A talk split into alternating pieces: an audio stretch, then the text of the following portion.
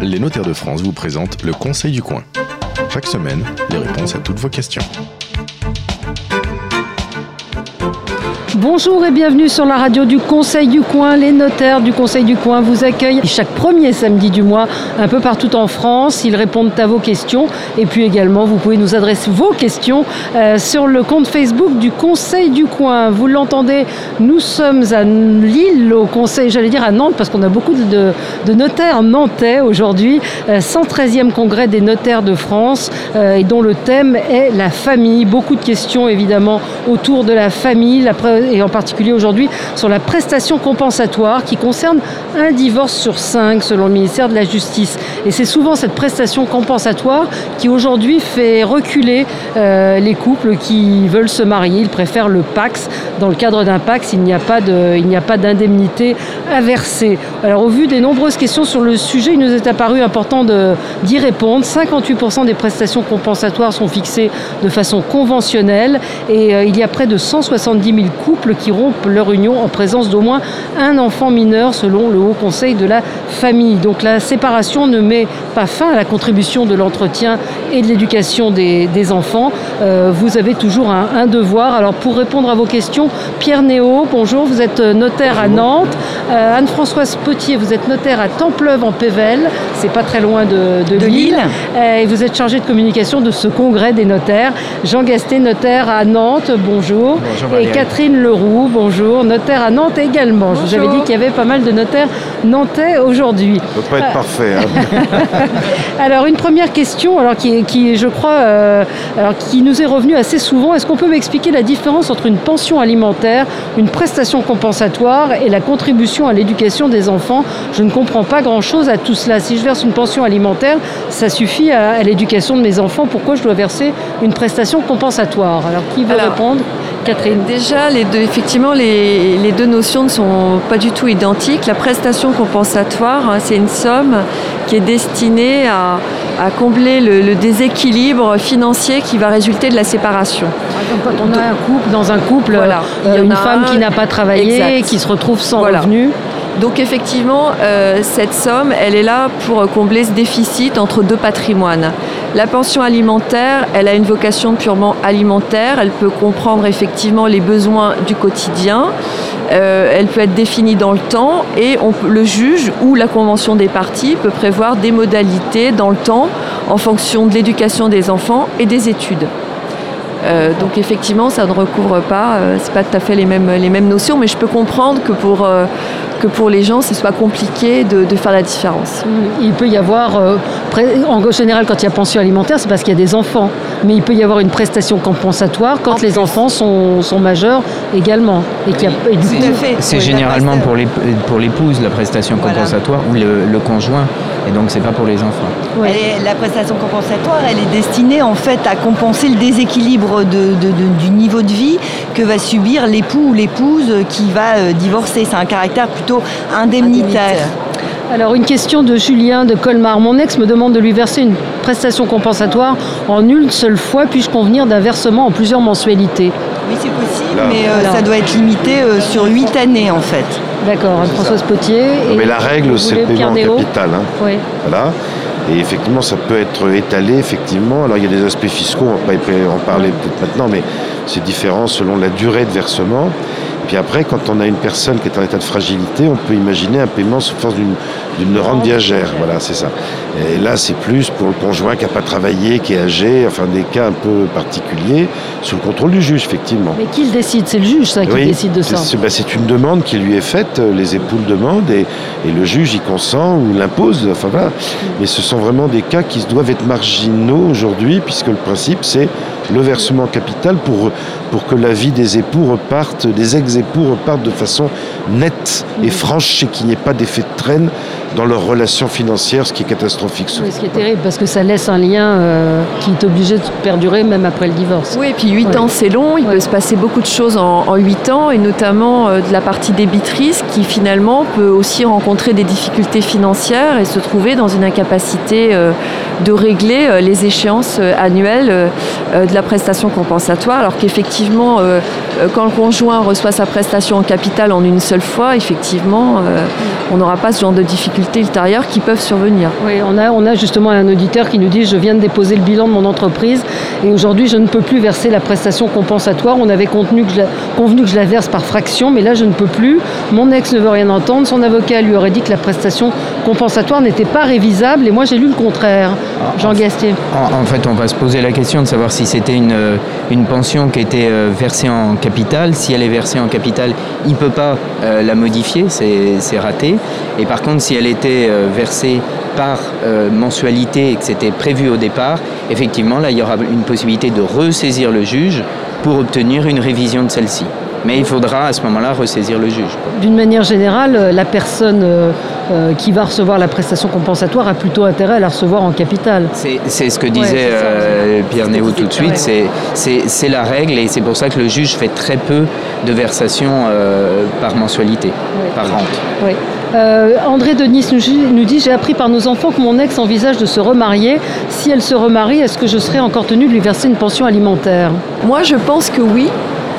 Moi, je pense qu'il faut refaire une instance pour montrer que les, moyens financiers de chacun des époux à l'époque de la fixation de cette pension alimentaire étaient euh, tels et qu'aujourd'hui, il y a un changement dans la situation et les conditions financières de l'épouse qui fait que l'autre époux euh, pourrait, en effet, judiciairement, peut-être obtenir une réduction de cette, euh, cette pension alimentaire. Et les revenus du nouveau conjoint peuvent être pris en compte oui. Euh, pour minorer euh, la pension, bien entendu, oui, c'est sûr, mm. hein, effectivement. Alors, on a une question. Euh, ça pourrait être l'inverse. Hein. C'est-à-dire bah, Si le nouveau conjoint n'a pas, suffisamment de revenus, on pourrait imaginer que, compte tenu du, du coût de la vie pour cette famille, effectivement, il puisse y avoir une majoration. Rien n'est sûr en la matière. Sur la, sur la pension alimentaire Oui, pension alimentaire. Hein. Oui, oui, on est sur la pension alimentaire. Alors, je suis inquiète, mon compagnon est divorcé, il doit une prestation compensatoire à son ex, il la lui verse sous forme de rente, mais il prend l'argent sur notre compte commun. Alors, est-ce que je suis obligée de contribuer au paiement de cette rente? Lui, il a perdu son travail, il n'a plus les mêmes revenus, il me dit qu'il n'a pas le choix. Est-ce que je peux refuser ou lui demander un remboursement? Ça fait partie, ça, des questions qui sont abordées euh, au congrès des notaires. C'est vrai que c'est une question compliquée. Dans un couple, on partage beaucoup de choses, y compris un compte bancaire. Les problèmes commencent, effectivement. Là, c'est plus, de, plus de l'humain que, que la, la, hein. dette est due par euh, le concubin et pas par l'autre. Voilà, bon. Donc si l'autre concubin accepte de verser sur des comptes communs, c'est le début des embrouilles, on va dire cela comme ça, gentiment. Euh, pour autant, ce concubin qui n'est pas concerné par cette dette peut en demander le remboursement. On va appeler ça dans notre jargon de juriste, et je dis ça pour être désagréable, répétition de l'indu. Mais en fait, c'est deux choses différentes. C'est un rapport entre lui et entre cette personne qui va réclamer son, le paiement et euh, son conjoint. Mais c'est indépendamment de cette prestation compensatoire que lui doit. C'est leur mode de fonctionnement qui font qu'ils mettent tous leurs fonds sur, euh, sur, sur un compte, mais elle ne pourra jamais aller récupérer son argent auprès de la créancière de la prestation compensatoire. L'amour met des œillères. Voilà. Il faut leur euh, conseiller de, séparer leur euh, compte bancaire. Hein, mais s'il n'a pas de revenus, après, c'est vraiment ce que je disais, c'est une question d'humain. C'est euh, et d'accord entre elle et son, et son conjoint. une question, alors à peu près similaire. là, c'est une femme dont le mari est très malade. Elle se demande si après la mort de son mari, elle devra continuer à payer la pension alimentaire et la prestation compensatoire euh, oui, la prestation compensatoire, un, elle sera un passif de la succession de la personne. Il la doit, il a une dette en fait vis-à-vis de son ancien conjoint et il faudra effectivement, si elle est héritière, euh, euh, ça sera, il y aura les actifs de la succession et en passif, on aura cette prestation à acquitter. Il n'y a pas, de, il a pas moyen de. Si, la prestation, elle sera obligatoire, la prestation, elle sera obligatoirement convertie euh, en capital. Donc ce sera versé une seule fois en capital. Donc au moins la veuve, elle n'aura pas à la payer par rente. Par contre, ce sera un passif de la succession.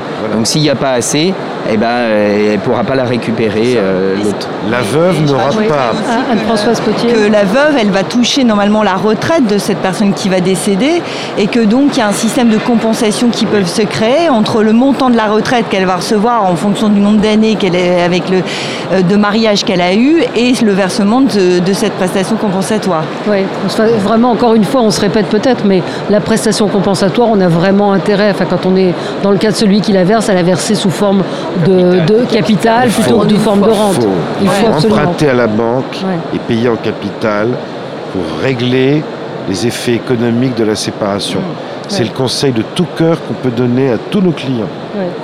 Alors, euh, une question, mon compagnon me dit que je vais devoir déclarer aux impôts la prestation compensatoire versée en argent par mon futur ex-mari. Euh, ce n'est pourtant pas un revenu, pourquoi est-ce que je dois payer des impôts là-dessus? C'est considéré comme un revenu C'est considéré, c'est considéré comme euh, un revenu dès lors que c'est sous forme de, rente.